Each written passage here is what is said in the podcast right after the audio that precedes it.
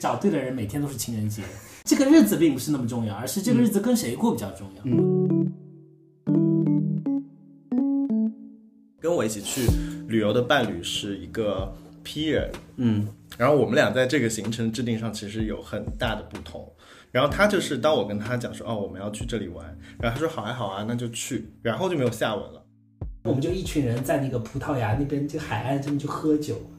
喝着喝着，然后我们就发现我们赶不上那个 Uber 了。这个城市有马拉松，所以我们就是一 那你可以加入马拉松的跑步跑到机场去。快到济州岛这个过程中，这个飞机好像被雷劈了，就是我们在飞机上能听到很响砰的一声，然后广播通知说机长告诉我们，我们现在已经在飞回上海浦东的路上，啊！就是崩溃，我跟你讲。他说你不要这边和稀泥。他说今天没有遵守这个这个这个我们的 dress code 的这个人，他就不应该来参加我们的这个派对。然后所以那个那个朋友他结局如何？就走了呀，他走了，他们就撕他们就撕逼，哦，对，很尴尬，很尴尬。尴尬。我曾经有帮我前任的爸爸办过六十大寿的派对，成功吗？蛮成功的。他爸爸当时还蛮蛮蛮开心的，然后他爸爸知道你们的关系吗？不知道，哦，以为只是一是个好友身份。婚庆公司的策划。对于很多接人而言，就把做计划或者按照计划行事的这个状态，变成一种享受的状态就好了。P 人相对来讲就会随意一点，在变化中寻求乐趣。对。然后 J 人就是在恒定的秩序当中，秩序中寻得到安全感。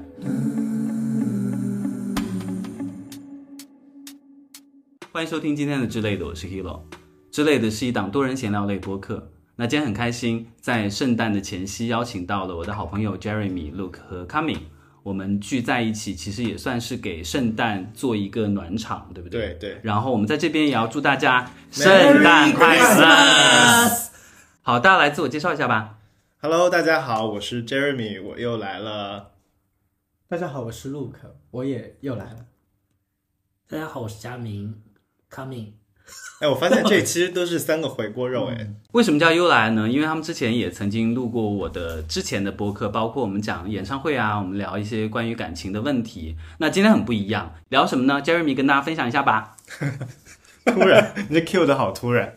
今天我们要聊的是节日的话题，因为在一开场的时候，相信大家也听到 Hero 讲了，现在是已经临近圣诞节了。此时此刻，在听这个播客的你，可能也正在前往跟朋友的圣诞聚会上，或者已经在想念自己圣诞节的安排了。那对于节日，我相信每个朋友在座的我们都都有自己的理解和自己的一些计划和安排嘛。嗯，所以我觉得在这个节点，我们坐在一起聊这个话题还蛮可爱或者蛮温馨的。但是当然，在我们开始聊 Hero 最开始找到我说我们要聊节日的时候，我们在想说，那怎么去跟大家分享和拆分这个节日的含义也好，或者说它的一些每个人对待节日不同的态度也好，那我们就联想到了最近或者说一直以来现在成为大家讨论的一个话题的 MBTI 的属性。那 MBTI 里面大家都知道有一个很大的属性分支，就是一个 J 人的派别和 P 人的派别。J 人呢，可能他们更多的是擅长于做计划，或者喜欢按照自己的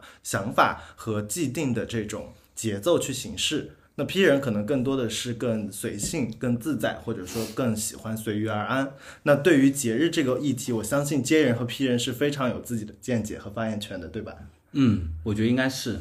那今天其实两个阵营，因为我跟 Coming，我们两个都是 P 人，对然后你跟 Jeremy 跟 Luke 都是 J 人，对然后从我们日常的那些所有的，包括我们要约饭啊、约酒啊，都不要说节日了，我们就完全不一样。是的所以我们今天这两大阵营，我们就做一个大因为你今天说大 PK，然后我想说 PK 这个词也太古早了吧，今天很土哎，所以我就斗胆的把它改成了大乱斗，好，但好像也没有好一点。没有好到哪里去。大乱炖吧。那所以我觉得第一题我们可以先聊一下，就是大家的节日计划，就是说包括说接下来圣诞、元旦、农历新年，我们要怎么去庆祝？Jeremy，要不然你给我们打个样。说到节日计划的话，我其实对于节日还好，就我不是一个特别特别爱过节日的人，但是不得不说，圣诞节是对我而言一个比较呃喜欢的一个节点，因为我会觉得它在年末的一这样冬天的一个季节会很温馨。然后同时还有另外一个节点是我比较在意的一个节点是跨年。因为我觉得跨年它是一个告别过去的一年，迎接新的一年的一个节点。我希望每一年的跨年能够给自己找一些不同的记忆，或者说不同的含义，让我能够记住说，哦，我今年是在哪里，明年是在哪里，这样子。所以我基基本上每年到跨年或者快到十二月之前，我就会开始焦虑或者是着急这个问题，说，啊，今年跨年到底要怎么过？你本身就是一个很有仪式感的人，是。对啊，我我是一个蛮重视仪式感的人，所以在结合这个节点而言，它对我来说是一个我不得不去计划的一个节点。嗯，再加上我是一个非常非常典型的 J 人，那我今年的跨年的话，我会计划去日本。然后去大阪，去大阪是因为我偶然之间看到了环球影城，然后他们有一个跨年的这个特别门票，这个活动好像是他以前每年的一个传统，但是因为疫情期间，就是中间有两年好像停掉了，然后从去年才开始恢复。它是可以从十二月三十一号的晚上七点一直待到一月一号的晚上九点，就相当于是二十六小时，你可以在环球影城里面畅游，然后并且还可以在零点看环球影城的烟花。所以当时是这个点吸引了我，让我决定说，哦，我要去日本去度过这个跨年的时刻。然后这里不得不提的就是我当时是如何做这个决定的，就我当天在。应该是就是某偶然间刷到了这个东西，然后当我决定我正正好在焦焦虑或者在发愁说，哦，今年跨年到底要去哪，到底要怎么过的时候，他就瞬间给了我一个答案。然后我在那天的下午，我就立刻去办了签证，嗯，然后立刻看好了所有的机票和酒店，并且在第二天把所有的行程都订完。嗯，就是。我不知道这个是跟坚韧有关，还是我自己的性格的原因。就当我决定要做一件事情的时候，我的执行力会非常的高，并且我会快速的把它按照一二三四五的点需要去 to do 的这些事项列下来，然后并且去把它们就是 check 掉。嗯，这样的话我会比较踏实。所以接下来你就是等着就去了。对，其他所有的事情，包括酒店、包括机票、包括行程，全部已经做好了。呃，已经做好了。但是在这个过程中，我还想分享的一点就是，我自己觉得还蛮变态的。因为我跟我一起去旅游的伴侣是一个 P 人，嗯，然后我们俩在这个行程制定上其实有很大的不同。然后他就是当我跟他讲说，哦，我们要去这里玩，然后他说好啊好啊，那就去，然后就没有下文了。然后去了之后住哪里，然后去几天，行程怎么安排，去这几天是否需要请假，你是否有签证，然后等等等等一系列这些东西，就是我。会立刻浮现在面前，并且我要去马上去去去解决的疑问。但是对于 P 人来讲，好像就是很随心，就要去就好了呀。那去什么时候去呢？可能对于你们而言是，哦，明天要去了，好，那我们今天看一看，这样也可以。对啊，因为你不是跟他一起去吗？对，而且他了解你的话，应该知道你会去做这个行程的攻略啊，是了，去做计划，是了，他就不需要再做。但这这就是一个区别嘛，就大家在对待这样的一个问题上不同的态度。嗯，然后我紧接着做了一件我自己觉得还蛮离谱的事情，就是我拉了一个。Excel 一类的一个文档，是一个在线文档。然后在这个在线文档里面，我分了很多的区域。嗯，然后第一个区域就是我们所有需要打印的东西，包括机票、酒店的住宿单。这个在线文档是他随时都能看到，他能对看到，like 飞书这种，就是飞书，就在飞书上，这很 吓人。他意思就告诉你，我现在做，你马上就能看，而且他都不会显示。比方说，他根本就没有加进去，他也是能看得到的。他连打开这个网页也没有。Jeremy 都可以看得到，然后就像老板问你有没有看，用飞书很可怕。我的我的我要澄清一下，我的出发点只是在只是在于，我觉得这是一件很有爱的事情。嗯，就是我们两个要决定去一个地方旅游，然后其中一个人对于我而言，因为我是很享受做这件事情的，我也不会去计较说，因为我去花了心力去做这些规划，然后你就跟我去玩就好了。了解，我觉得就这这很 OK，就是你如果说。是一个比较相信我的人，那我来做这部分，这完全是没有问题的。然后我跟你分享这个文档，也只是让你知道说，哦，我们的行程今天要去哪，明天要去哪。我不会说我做这个决定就是决定，而是我会跟他一起去商量，或者说跟他去确认这个行程。然后同时，我为了觉得说，希望两个人的旅游有大家都有一些参与感，我会跟他讨论说，你要不要也加入进来，就是就是撰写一些东西，或者说。查一查攻略。你弄飞书不就是大家一起共创吗？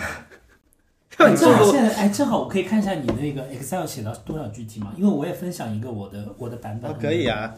我们就可以知道 P 人和杰人有差多大。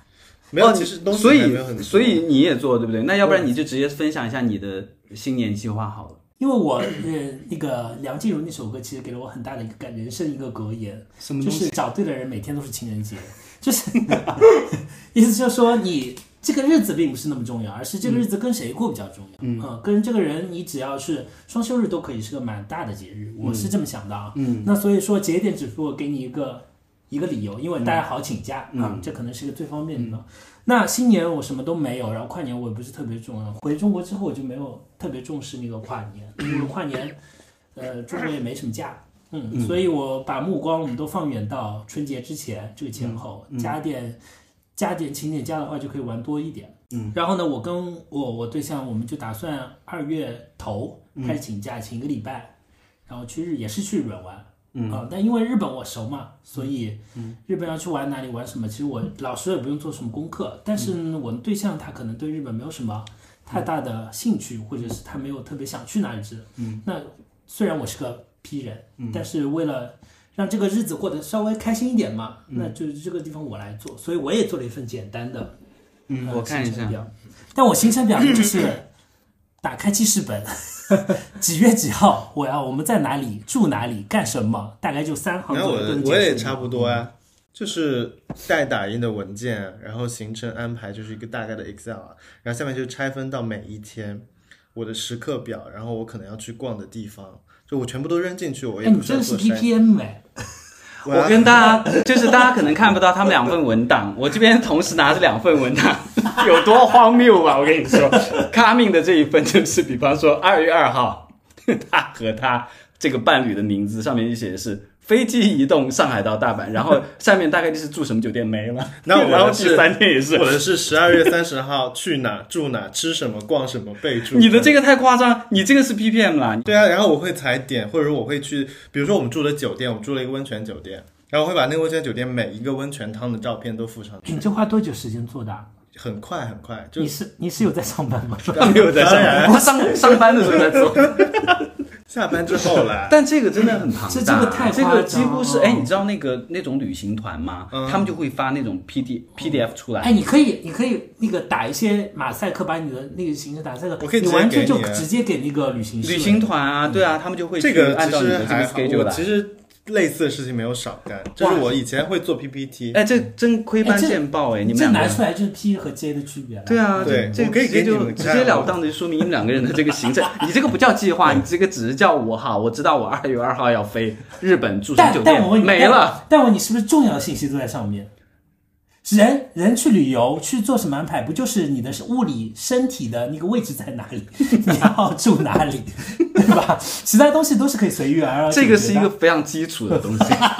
这但个就是一个但这个 basic 的东西就是一个计划最重要的东西啊。这是我之前的一次旅行做的 PPT，就是我会而且它有在排版有这是有 day 些美 one 化去，哪它有字里，体的大小，就是让你们知道，而且还就是有严肃的标点缀题有标题，比还有如说出插画发什么的，然后什么阴天预警不怕依然美，然后文案怎么？当然有，就是有 poster，然后有第三天，然后每一天的住宿，就类似的，我会很爱做这种东西。还有一个人好像没了，消失了。嗨，你还在吗？Look，他不会拿出一本书来吧？其他的计划没有，立刻从包包里面掏出一一本本书，比圣经还厚。资治通鉴》之类的。没有没有，但是但是我的 J 跟他的 J 不对一样，嗯，那你的计划可以跟大家分因享一下。为我我不爱做计划，讲真。然后像生日啊什么我都不要过，虽然我很喜欢过圣诞节，但是圣诞节的仪式可能就是我自己嗯。嗯，到十一月底我就一定要把书搬出来，嗯。然后顺便说一下，因为 Luke 是 I 人，啊，对对对。这很重要。而且 Look 其实他是一个挺有仪式感的人。为什么我知道他喜欢过圣诞？因为前几年的圣诞，他每一年圣诞就提前，大概在十一月份的时候，他就把他那棵圣诞树拿出来了。是的。比比玛丽亚凯蒂都要早。我觉得 look 的 J 是在于日常的一些很多的日常的东西对安排上面的，不一定是在过节这个上面。但他我觉得以我对他了解，他还是蛮典型的 J 人的。他甚至于比我的对于计划的执行的严格程度还要高。嗯，他的他的节日，我觉得可以理解为周末。他对于周末是一个有非常有计划的人。嗯就比如我中午要去健身，我下午要跟哪个朋友喝咖啡，然后晚上要干什么，他是有一套非常非常缜密的想法，并且他这个想法会在周一就诞生以及形成。而且绝对是雷打不动的。是的但凡有一点点变动，他就会崩溃。他会发他火，会俩共很吓人。对，没有了，没有。对，那就来问问那个 Hero 好了，因为我是没有什么。聊了这么多，你自己嘞，你有什么计划？我是二月一号要去那个泰国嘛，但是我跟你说，我真的的烈焰吗？没有。我跟一群朋友，因为他们要去看 Coldplay，哦他们在曼谷看 Coldplay，然后当时就问说，哎，Hero 你要不要去一起去玩？我说可以啊，也是那种去去哎，我可以。插一句嘴，如果不是朋友去 CoPlay，你也不会有这个计划吗？对，我想不起来说要去安排这件事情。然后我跟你说，关键是朋友们说我们要去看 Coldplay，我说好好好好去，然后就完全就就开始忙别的事情了。嗯，然后他们说，他们就拉了一个群哦，因为有朋友他们很有行动力，就拉了一个群，然后我就直接把他 mute 掉，然后他们就在里面讨论，最后就艾特到我的时候，我会看一下，说哦要订哪一天哪一天的机票，然后我这个时候可能就是哦好好订订订，但是可能就是又又因为别的事情，然后又忘了，就不断在 push 我之下，好现在我的行程就是我的机票订了，酒店也订了，然后其他什么都没有，我甚至连你的那个 所谓你所谓的那个 round down 我就没有，但很重，我就是，但是你这个已经是既定事实了嘛？对啊，因为我直接可以看我携程的订单，就知道我说我什么时候飞嘛。你的机票和酒店是你朋友选好时间，然后告诉你直接去付钱的，还是你自己去有做一些？对他们会给我列，比方说，因为只有我从上海到曼谷，因为他朋友应该有一个 Jeremy 要做的 PPT，他们也没有给我丢什么 PPT，他们就说那个，他们就截了一些图哦，就说你现在到，你你什么时候到，几点到是 OK 的，然后帮我查了一下，从浦东到。佐纳普的那个机场大概哪几个时间段是 OK 的，然后我说哦，我就看了一下，然后就定了，因为订机票其实挺简单的一件事情，所以就也不会花我太多时间。我说 别人觉得 OK，订机票很难的。我曾经觉得订机票很难。OK OK，哎，那你们有没有那种就是印象特别深刻的，就是筹备了很久的，或者是别人筹备了很久，或者是怎么样，记忆里面特别深刻的一个节日啊？有哎，还是就是说一起去北海道嘛，嗯因为我那个时读书的时候也没有去过北海道，然后就想着要一起去玩一玩，嗯，然后我们就开始准备准备就是看机票、买机票之类的，但是但是最后我是没有再做那种去哪里去哪里去哪里的攻略，因为我好像去北海道，我只想去那个水的教堂，我只想去那边，别的地方我都还好。然后后面就跟我那个时候的室友，我们就是买了机票，然后去到那边。哎，你们冬天有去过北海道吗？我有去过一次，我也去过青森，下很大雪。嗯，但发现北海道跟我们东北真的很不像，它不产雪的。你是东北人啊？不是不是，我说是那种不是什么叫我我们东北？不是中国东北很不像。对，北海道的雪还是厚厚的，会不是不是，我的意思就是说北海道它不产雪，嗯你就在冰上走啊。嗯，因为呃，之前我很喜欢的一个歌手，他的一首歌叫《圣诞快乐》，谁呀？宝儿啊，然后他的那就在那水的教堂拍的，嗯，我就特别想你去。们找到那个教堂了吗？呃，我已经打电话约了，甚至问了几点几点可以去，因为它是个结婚的地方，嗯。然后有只有特定的时间才能参观的嘛，然后我还打电话预了，我问过了，结果到了北海道之后，就因为那个大雪封路，那那当时应该蛮难过的吧？对。那在这种情况下面，就是因为你已经讲了嘛，这个教堂是你最喜欢的一个歌手，然后又是你最喜欢的节日，这样的一个背景下面拍 MV 的地方，那你很向往，然后你去了，然后发现啊，因为一些不可控力的原因，然后最后没有成型。就面临这样的状况的时候，你一般的心情会是什么样，以及你会怎么去调整？首先肯定是难过吧，嗯，换做任何人都会有点难过吧。嗯，有点遗憾。对，但是像就是像你们，你们会会怎么样？如果是你的话，大发飙，没有了。站在北海道那我会骂人，我会，我我反正现在的我会会比较嗯快速的去说服自己，就是那下次再来好了。嗯，因为我最近就是有一个非常亲身的经历，就是上个月的时候，我跟呃我另一半去济州岛，然后我们是定了一个三日三日的行程，相当于是一个周五加周末的去济州济去济州岛的行程。然后同样全程的行程都是我做的，就是我看了一下大概济州岛三天我们要去哪些地方，然后大概的这个行程的规划是什么。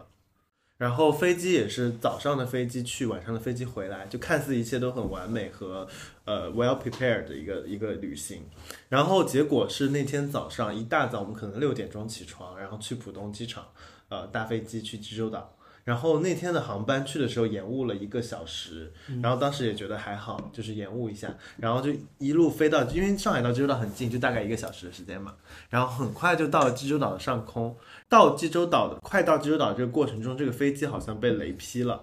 就是我们在飞机上能听到很响砰的一声，然后我在外面有看到闪电。啊，这很可怕。非常可怕，但当时就觉得还好，就是飞机也在正常的飞，然后只是觉得哦，没可能这个时候天气不是很好，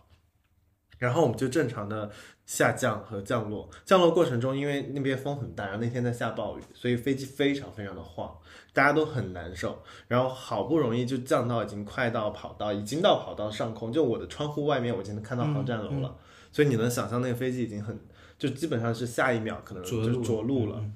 然后我就想说，OK，finally，就是我们终于到了。天气不太好，但是怎么着也是到了。结果就在那一秒钟的时间，整个飞机突然攀升，对，机机长就一把就把整个飞机拉起来，然后大家就很错愕，就是我眼睁睁的看着济州岛的那个马路从我面前就是嗯，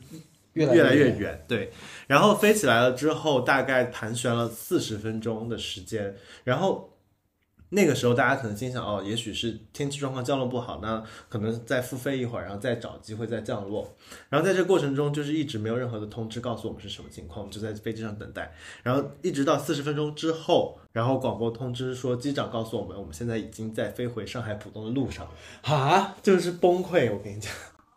就是他。他的理由很简单，他就说因为天气原因，现在我们现在返航上海浦东，然后我们现在还有大概多久多久到浦东机场？结果就这样摇摇晃晃了一个多小时，然后到达了浦东机场落地。因为落地了之后是很临时的情况，然后同时又涉及到出境入境的这些政策，然后机场没有人接收我们，他们需要调度会很慢，然后我们在飞机上大概又滞留了两个多小时。也就是从早上十点左右上飞机，原本只需要一个小时航程的这个航班，我们到了下午快四点才下飞机。然后下了飞机之后，嗯，就直接通知说今天的航班取消了，那大家去自行处理后续的问题。那飞机上很多人，我觉得有些人比我们更惨，是他们订了订了车，订了民宿，就所有东西都没有办法退。那你这些损失，其实你需要花很大的精力去跟航空公司协调。同时，你的时间和很多精力也被浪费了。那个当下，我非常非常崩溃。但是我的另外一半，他其实他的性格是一个非常非常敏感的性格。就他在面临这种情况的时候，他的情绪可能瞬间会被击垮，或者说瞬间会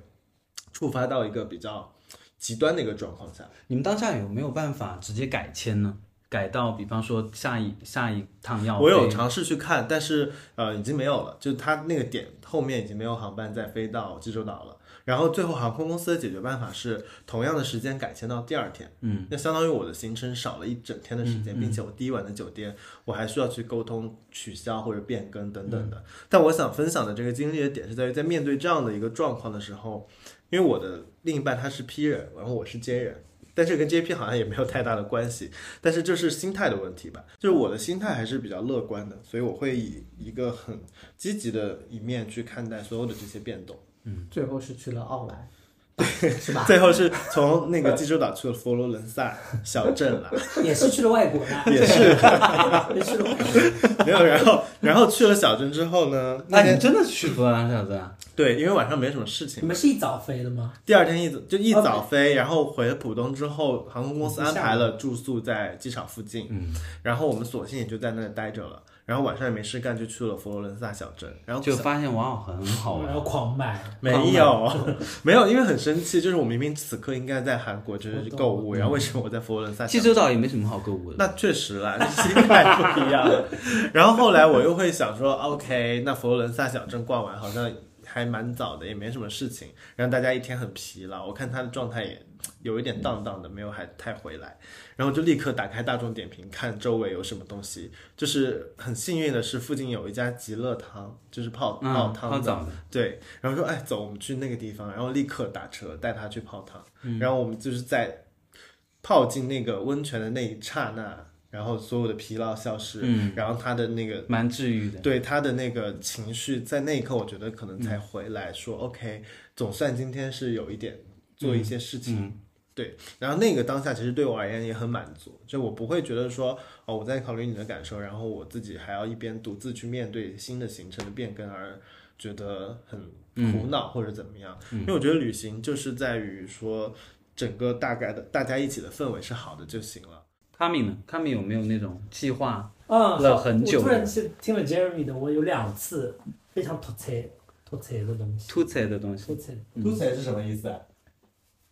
突踩就是突突发情况嘛突发情况嗯去年有一段紧急期间，非常时期的时候，然后我不得不回一下日本。嗯，那然后这时候其实你要出国，其实手续还蛮多的。但是因为我觉得自己没有什么问题，然后我也是就按照计划之外申请了，像你所住的居委会申请什么都结束了，然后我就要我说我要回一次日本，然后到了机场呢，就机场都没有人，然后入关也很顺利。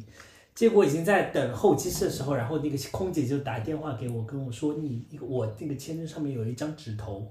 没有，就是我那个已经过期了，不是签证过期，是一个入境许可的一张贴纸，那个上面过期了。OK，嗯，然后我就是就是那个闪电从后面就要打过来，你当时已经在候机了。对，而且我已经是出境那个胶都敲章都已经敲了，就是等于我下一秒就要上飞机了。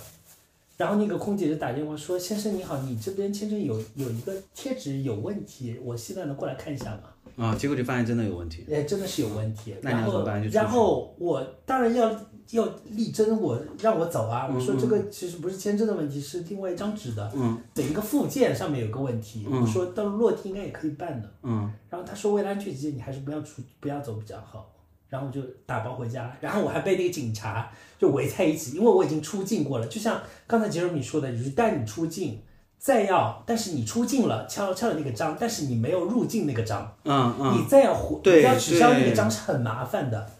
嗯，所以我立刻就是现当场就是想了一百个方法，我当然是有一瞬间的，但我立刻就想该怎么办。嗯我觉得可能我乐天的这个地方，但是也有是我马虎的地方。嗯嗯然后这是第一个故事，然后第二个故事，我们是一群人去，呃，从从葡萄牙飞，呃，飞西班牙。嗯，我们就是机票什么都订好，我们连那个 Uber 都已经订好了，然后我们就一群人在那个葡萄牙那边这个海岸上面去喝酒，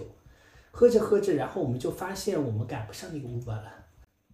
不是 Uber，不是就是你当下叫当下对，那个 Uber 是正好扣好时间，我们能够到机场，然后就飞去西班牙。嗯了解。然后我们发觉这个 Uber 我们也赶不到，因为整个场一整个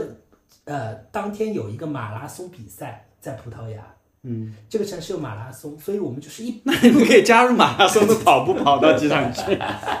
然后我们发现就是我们怎么办都是不可能要飞了，嗯，然后我们就立刻想该怎么办，然后我们一群人大家都是就是嗯，已经喝懵的一个状态，然后像索性的今天算了，嗯算了，然后我们就去葡萄牙吃中华料理，吃了好几天，好歹你是在葡萄牙了，不然呢比比在浦东好吗？对，反正就是那种很多事事情，就是啊，就意料之外的事情，但是都发生了，你也没必要去。所以你们这中间有有坚韧，有坚韧但坚韧应该被我们灌醉了。但我觉得这就是旅行的魅力所在，就是虽然说对于坚韧而言，他们非常喜欢做计划，嗯以及非常喜欢，但错过也就错过了。对错过也就错过了。我觉得这跟心态有关系。就是我其实哪怕我现在给你看，我有一个非常缜密的计划，细到说我每天中午晚上吃什么，但可能我某一天计划那家餐厅它没有开门，嗯，或者说。我发现了另外一家我更想要吃的餐厅，我也愿意为为之去改变我的计划。我觉得这个是在旅行里面一定要去享受的一部分。我们可以聊回节日，就是你们印象最深刻的一个节日。我觉得节日或者生日的话，倒是可以分享一个我觉得蛮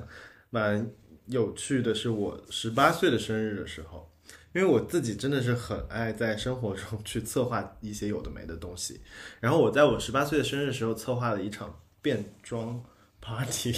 嗯就是当时因为都是那个时候高中毕业嘛，然后都是一些玩得好的同学，大概有十几个人，然后还有一些长辈，就我爸爸妈妈，还有一些阿姨叔叔什么都有在参与。然后当时是订了一个酒店的很大的一个房间，然后去那种，你知道。就是比如说公园门口有那种拍照的那种照相馆，然后他们有各种奇装异服，比如说清代的衣服啊，日本鬼子的衣服啊，然后皇上的衣服啊。哦，你们说的变装是指的是对是哦，这个 cosplay，不是哦不是哦 drag，OK OK，然后爸爸打扮成那也不太不太对合适吧？对，然后我想说，你们也太开放了，你们整个家族。没有，但是也有一些比较精彩的东西，就是因为我当时就去借了大概有十几套衣服回来，然后每套衣服我有给他们编好号，然后每个人会随机的去抽一个号码，然后我会把每一个号码塞到一个气球里面吹起来，然后他们去扎破这个气球，然后气球里面会爆出一个号码来。然后他们再进入到下一个房间去，床上会清一色铺开二十套衣服，然后每个衣服会有编一二三四五嗯，号码牌。对，然后你就会得到你的服装，就不管你得到的是男装女装，你都要穿，因为有些衣服真的蛮离谱的，就有一些比如说傣族的衣服，这所以整一个策活动策划是你在做。就我一个人在做啊，嗯。然后会搞什么进门签到啊，大家会有那种 KT 板很大的，然后就是签名，然后我会提前给大家做好邀请函，这邀请函我会设计好，找淘宝打印出来成卡片，然后装进信封，然后用那个滴蜡的封印盖好，然后寄到每个人的手上，然后大家会拿着邀请函来到这个活动，然后会有一系列的环节，就我会很乐此不疲的去做这种事情，自己这是你十八岁的成人，对，这是我十八岁的十八岁已经是婚庆公司了，已经对完全就是这个 level 了对，婚庆公司。太吓人了。对，哎，但你很厉害。我因为我自己很爱策划这种有的没的东西，甚至于我曾经有策划过一个就是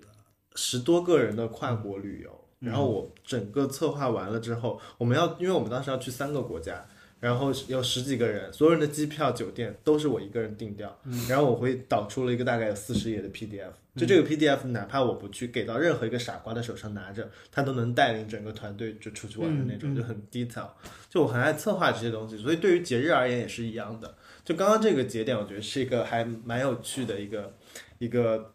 回忆，可以跟大家分享。我曾经有帮我前任的爸爸办过六十大寿的派对，啊 是，接单吗？还是怎么样？没有 接单你是不是开了一个淘宝店？是好，欢迎大家来单。大家如果有任何的，就是生日啊、派对这些的策划需求，可以呃私信我，好吗？你你是在什么契机下是帮前任的爸爸做这个婚庆？呃，不是因为因为那个婚庆，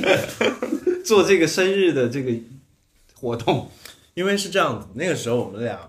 在一起，然后他爸爸要来上海，恰逢他六十岁的生日，然后他就想要给他爸爸策划一个大概生日小型的生日晚宴晚餐这样的一个事情。然后我当时就有帮他去淘宝上做那种背景板，然后做了每个人座位上的这个 setting，嗯，小卡片、人名条。人名条，嗯，包含着这个人的名字，然后大概的菜品，然后大概的主题是什么，嗯，然后我会买两个伴手礼，一个伴手礼是，呃，忘了是一个是什么形状的糕点，福禄寿，然后还有个伴手礼是一个生肖的一个挂件，是给每个来的嘉宾然后可以带走的一个礼物，代表着寿星的祝福等等的，对，就是会搞一些这种有的没的，我真的很喜欢做这种策划，嗯，成功吗？蛮成功的，他爸爸当时还蛮蛮蛮开心的，然后他爸爸知道你们的关系吗？不知道，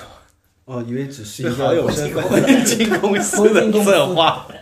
你不会还穿趁着婚庆公司这边别个耳麦吧？我我 他是嘉宾进去了，这这这现在领一个嘉宾入场，现场加入场，执行的对对对。PB 端酒端酒端酒，三号桌没酒了。配西装。他爸该不会真的到现在都以为你是司仪吧？没有，我没有在主持这件事情，就是这个饭局开始，我就是加朋友作为朋友的身份的一员，来了解正常吃饭就好。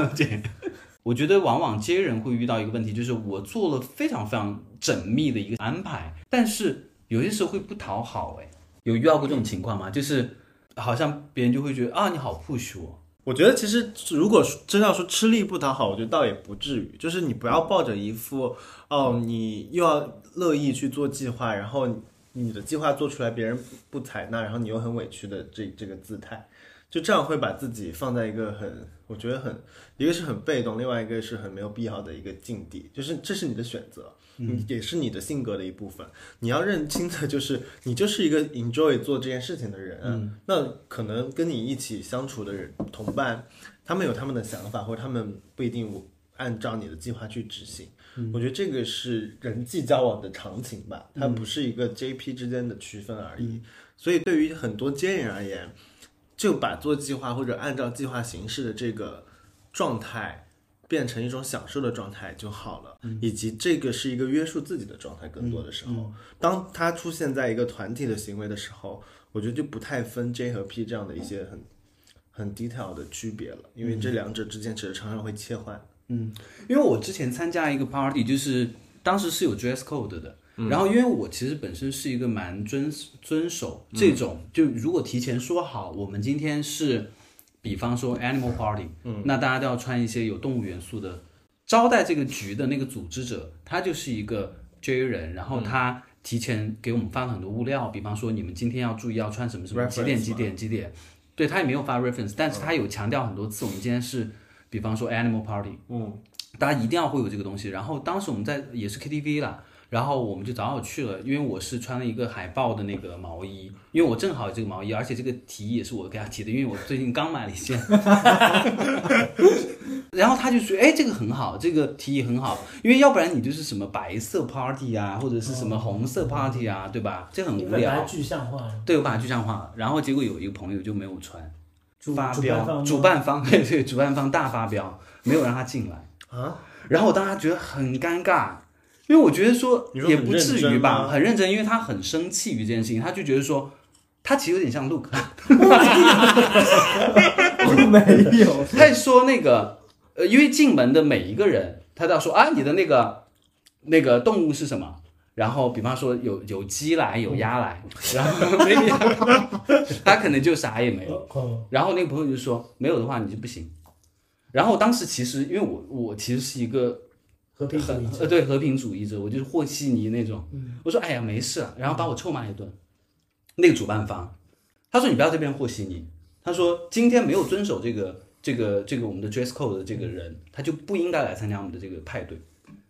然后，所以那个那个朋友他结局如何？就走了呀，他走了，他们就撕，他们就撕逼。哦，对，很尴尬，很尴尬，非常尴尬。然后就是我当时就觉得说，有必要玩这么凶，玩这么凶吗？但是后来，因为我其实那个人走了以后，我我就主办方，我就跟他在那边宽慰他们，因为他很火大。然后走的那个人也觉得很火大，嗯。然后因为走的走也没办法嘛，然后我就我就跟他聊，我就说，哎，其实。也 OK 啦，就是不至于说明明就大家很开心的一个 party，不需要搞成这样。他说，他就教育我一番，他说，就是因为有你这种人，你不断的在纵容那些没有守规矩的人，所以我们经常在主办活动的时候，或者我们在组织一些活动的时候，才会有很多就是不 OK 的行为发生。所以我们在这样的一次一次的 party 里面，我们才需要去，就是好像是容忍。这样的行为，即便是朋友，那朋友就更应该尊重这个活动的规则啊。那这人肯定会被说啊，这个人做的有点过分，请不要把这个锅扣到这人身上。好好，我们今天不讨论 J 人还是 P 人，我们讨论这个行为。嗯，我觉得这个人的我这个人的主办方的行为，我其实我一开始跟你们一样，我我其实也不解，但他说他说的那句话把我说服了，就是如果今天是一个路人的话，我可以让他进来。就是正因为他是朋友，正因为我们已经提前的 align 好这件事情了，那作为朋友，大家一起出来就是装扮成动物这件事情，它就是我们今天为了这坐在这里而形成的一个一个约定。所以你都没有遵守这件事情的话，那我不让你进来这件这个事情，我没有觉得我做错了，只是说可能不近人情而已。但是这个世界上有很多不近人情的事情在发生。那我今天告诉我这个朋友，你不可以参加我的活动，正因为你是我的朋友，你今天受到了这样的一个对待，那你是不是在回家的路上，或者在你接下来的几天里面，你可能也会觉得很生气，但是你始终会检讨自己是不是有做错地方。那你在面对社会的时候，你在面对一些没有那么熟的朋友，你在面对你的工作伙伴的时候，你是不是可以更认真的去对待你每一次的约定？这件事情，它是很重要的。讲的好像蛮对的。呃，刚刚不是聊了那个呃 J 人呃有些时候安排什么什么的会被嗯，说成是什么？对啊，那从 B P 人的角度来讲，从 P 人的角度来讲，你们的感受是什么呢？从 P 人的角度来讲，其实我会觉得只要不要太 push 就 OK，就只要不是说你一定要让我去按照你的计划一步一步的去走，我我我就 OK。我记得有一年我在那个我们在旧金山的时候，呃，我们在那个 Hip Street，然后我就看到一个咖啡馆，非常非常的有意思，它是那种呃就冷萃的那种，它那个管道就很长，它是一整个那个铺面里面的装修都是各种管道那样的一个滴漏的一个冷萃咖啡，然后我当时特别想去喝一杯，然后我那个同行的那个朋友他就说，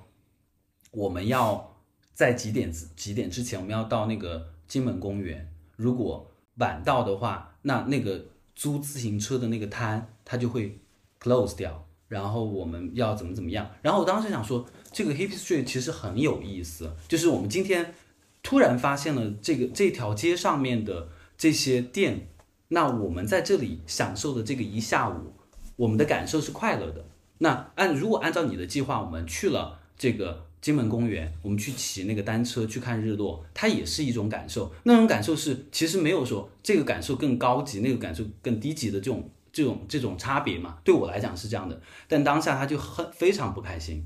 他说不行，他说你不可以进去喝这个咖啡，他说我知道你坐下来你一定是半个小时以上，那我们就一定赶不到金门公园去租那个自行车。然后我当时是委曲求全，我想说那就算了。其实有点生气，我就觉得有点火大。然后我说我很口渴，他说你口渴不一定要喝咖啡，你可以在那个便利店买矿泉水。但对我来讲，矿泉水和坐在那咖啡这件事情，他 push 你的问题，还是他语气的问题？是他太按照他的这个 schedule 在走。对我来讲，这个有点死板。就比方说，我们今天在这条街上已经看到很好的风景，我们也我们甚至可以在这边看日落的感受，其实是一样的。但我当时其实不理解这件事情，但是这个故事没有结束。嗯，这个故事是我就委曲求全的跟他，因为他已经做计划嘛，我当时也觉得说那就算了，那反正就是跟他走吧。然后我们就去了。你是许晴，我们就去了金门公园了，然后就在那儿，就是真的是顺利的租到了那个自行车，然后就开始往里骑，因为金门公园非常非常大，我们骑骑往里骑，一直大概骑了一个钟头，才到了它的另外一个门。结果我们到另外一个门的时候，刚刚骑出去那个门的时候，就是一大片黄金海滩的感觉，然后那个落日正好在那边挂着，然后当时就觉得来对了。对吧？对，然后当时其实你就觉得说，哦，我知道他为什么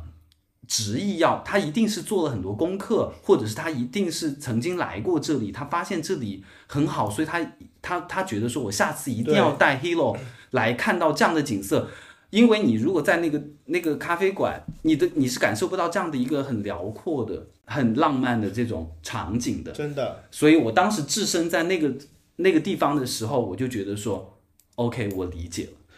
这个我觉得这个东西这个对我来我非常我非常有共鸣，对，对你来讲也是有一些新的感受。对，嗯，我会常常碰到就你说的这样的情况，其实它常常发生。就是现在的我对待这种事情的心态，其实我也 OK，就哪怕说你要坐下来喝一杯咖啡，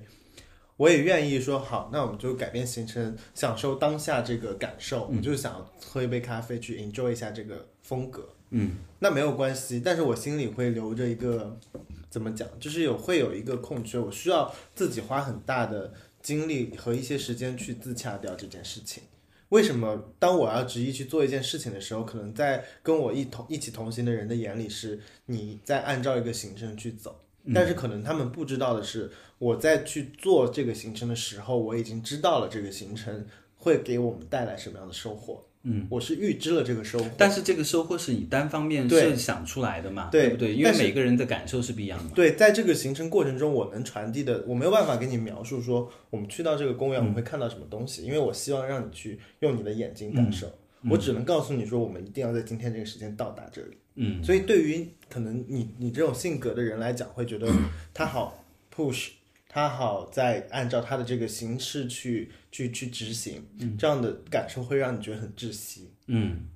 可是当你真的看到那个场面的时候，你又会顺然的理解这件事情。其实就是这样子的，就是嗯，我觉得还是沟通上面的问题，你觉得是沟通的问题？我觉得是沟通上面的问题。对沟通很重要。因为他只不过是一直强调你现在做这个地东西会影响后面的后果，但他要传达的其实目的是我帮你准备了另外一个结果，那个结果是我觉得对很适合你的。对对。如果他把这个结果之前到先跟你沟通说，你现在我们喝了这杯咖啡，我们会错过一个很好的一个风景的话，嗯，他以这样一个交换条件跟你去、去探讨的话，其实是一个完全不一样的心态，你也不会有抱怨为什么你现在不愿意听我的意见，还要遵从你的意见，嗯。嗯，还是沟通上面的问题，我觉得。这个过程沟通非常的重要，因为刚刚卡米讲这个其实是他让你去做选择，嗯，就我告诉你，如果你现在不喝这杯咖啡，你将可以去感受到什么，或者你要喝这杯咖啡，你将要牺牲掉的是什么，嗯，这个选择权在你这里，嗯，那这样你的体感会好很多。同时，我现在可能会更多做一步的事情是，我会告诉你说，没关系，我知道你想喝这杯咖啡，但我们今天先看完这个之后，我会尽量的在后面的时间告诉你，我们是否有机会再去弥补你现在想要做的这件事情。那我觉得这样可能会对你而言更容易接受一些。但在一起旅行的这个过程里面，其实很难，你非常冷静，在那样的一个 moment，你很冷静的去以这样的方式去沟通，其实是一个很难控制这个，它需要你有很强的情商。嗯是的，我能理解，但是哦，呃，如果你把每一次旅行都要看作是最后一次的话，其实给你压力会很大。其实我每次旅行都会觉得，今天没去到，我们就留一个遗遗憾，遗这个憾遗憾可以下次再来。美。其实你一旦有这样一个心理建设的话，你并不会觉得今天我这个去不去就不行了。嗯，如果双方你跟他我们在旅行之前，双方都有一个共识，就是今天我们不去的话，我们可以下次再来。嗯，如果我们在沟通这个以这个前提的话，其实很多问题都是可以解决对的对的嗯。嗯，那这次跟着你去，我留一个遗憾，下次你跟我，我们去那边。有来有往嘛，对，这其实就是一个嗯也是蛮健康的一个对对一个沟一个沟通方式。嗯嗯，所以我在就是虽然我很喜欢做计划，但是我在旅行的时候我是绝对不会做计划。嗯，你刚刚不是说你做了很多计划吗？我是帮别人做的计划，是别人来问我，我会不像你那个教堂不是很乐意帮他做这些计划。但是我自己一般来说，除非是特别特别想去的某一两个地方，别的都不会去做攻略，嗯到了那边再说。嗯，就像之前跟室友去青岛，我们也都是到那边再说，嗯。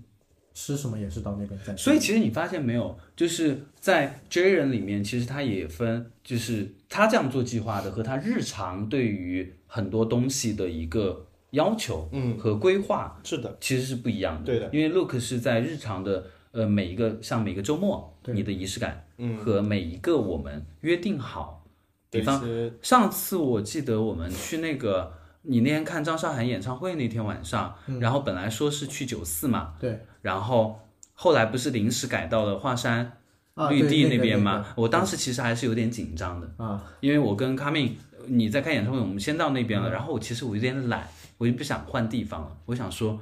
我心里面在犯嘀咕哦，我想说也可以硬去一下九四，从这边再过去，但是会有点累。然后想说，我要不然试探的问一下 Look 能不能来这边，因为他的计划其我也实是有点雷打不动我的。也会有这种感觉。对吧？因为他的计划是有点雷打不动的，我就不太敢说。但是还是因为我太不想走了，我还是卯着胆子所。以我发现你旅行啊什么问题都在你身上呢，因为你就是又懒，然后脾气又倔。我脾气没有倔啊。因为他是许晴啊，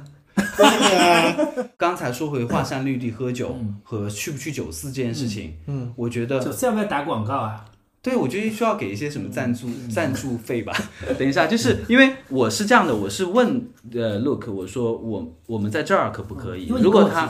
对，如果他说不行，我要去九四，那我肯定会说他的性格是不可能说不不不行的。呃，他会，他会说，他会，他会，他会，他会说，我今天就是要去九四，我要喝那个茶。对，又开始又开始造，你会说吗？你会说吗？你如果特别想去我我作证，他会说，